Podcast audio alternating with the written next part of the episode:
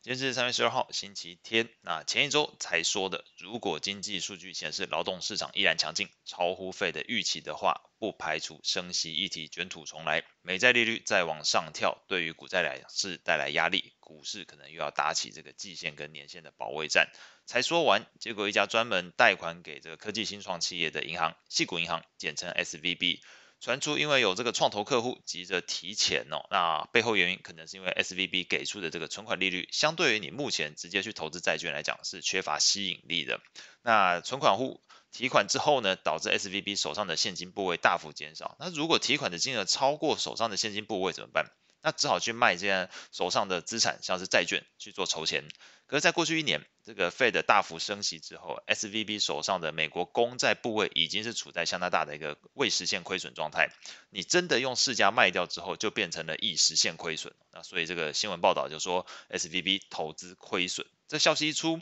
这个矽谷的创投教父 PayPal 共同创办人彼得提尔就指示旗下的这个呃基金去提出在 SVB 里面的存款，那最后就酿成了大家看到 SVB 成为这个二零零八年金融海啸以来资产规模最大的这个银行倒闭事件。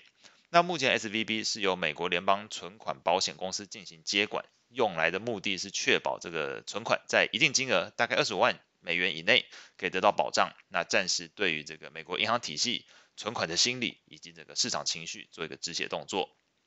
讲了这么多，回归到一些具体的经济数据上面，这个最新公布的经济数据是显示，美国劳动市场整体仍然相当强劲，那非农就业人数新增二三十一点一万人，比市场预期来的高。不过其实还有两件事情，还是显示了这个劳动市场有些放缓的迹象。首先是二月份的失业率从先前的三点四 percent 上升到三点六 percent，比市场预估的略高。那此外，初领失业救济金人数也从前一周的十九万人增加到二十一点一万人，是创近两个月以来的一个新高。同时，也比市场预期的十九点五万人来得更多。听完了经济数据之外，换一个角度，从客观的这个前面的经济数据搭配到近期直性的分析来讲，黑石集团的 CMBS 违约了。那 SVB 的挤兑导致破产的这个情况来看，大多数投资人其实在这些事情，像刚刚前面提到，经济数据有显示劳动市场有些放缓的初步迹象。那同时又有这个黑石集团 SVB 这两件事情跳出来，那投资人就开始对于这个 Fed 主席鲍威尔先前在国会听证会提出不排除加速升息的这个说法，开始去做重新的思考，或者应该说，投资人认为 Fed 不论是基于稳定金融市场体系，或者是避免经济严重衰退，都越来越可能被迫松动目前的这个鹰派升息的一个立场。所以原先预期因为经济数据强劲，我说我啊，我预期因为经济强劲强劲的话会导致的升息议题没有发生，反而是意外的 SVB 事件搭配劳动市场数据略显疲态，使得这个过去周美债利率是迅速下跌，美元指数拉回这个情况。那至于美股，还真的去回测了这个季线跟年线，那标普百指数的日 K 来看，季线、年线全部都失守，那基本上回到了年初的一个起涨区域，大概是三八五零的附近。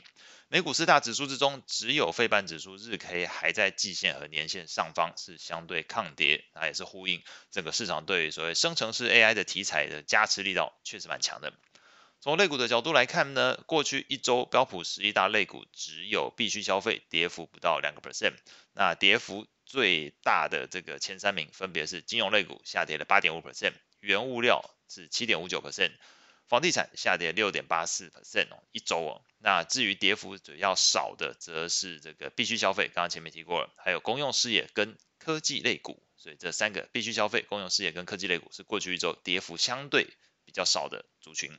那再来看市场的情绪面，CNN 的恐惧贪婪指标从前一周的中性直接掉到了极度恐惧的一个状态，指标读数从五十三下滑到三十四。从细项来看的话呢，同样呈现极度恐惧的会是在近五天的所谓的一个 Put Call Ratio，也就是卖权的未平仓除以买权的未平仓一个比率。简单来说，这代表整个市场在过去五天是相当积极的在进行避险，所以会导致这个 put 也就是卖权未平仓部位相对于买权增加的很快哦。那 CNN 这边是把 put 的未平仓部位增加视为是投资人更加紧张、更加担忧。不过如如果换个角度来看，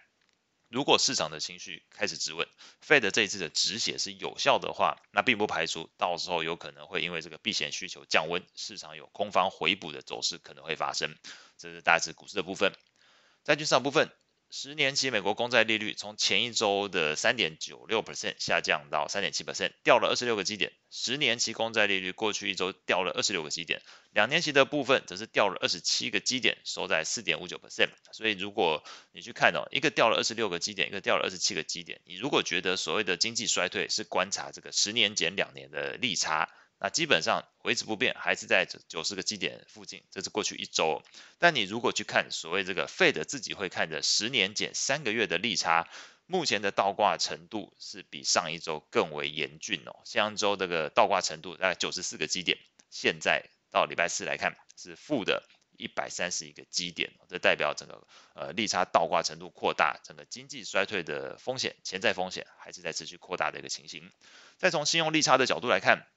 从三月三号到上周四三月十号这段时间，信用利差是呈现一个先下后上的情况。如果我们仔细去看，会发现这个开始利差加速的时间点是发生在上周三，那也就是 Fed 主席鲍威尔刚结束为期两天的这个国会听证会发言。那随后其实就发生了大家知道这个矽谷银行的事件了。那如果信用利差是从矽谷矽谷银行的事件爆发之后才开始扩大，这就比较不会让人觉得意外，反而是从这个鲍威尔作证完之后。两天结束当天就开始做一个扩大情况，这代表债券投资人其实在确定了哦，原来 Fed 是这样子决定要加速升息之后，其实就开始对于企业的违约风险感到不安。随后是 SVB 事件的爆发，那虽然市场认为 Fed 在 SVB 事件爆发之后可能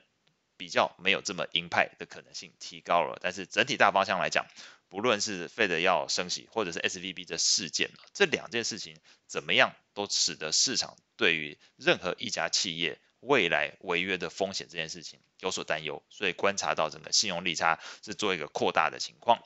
那这件事情呢，在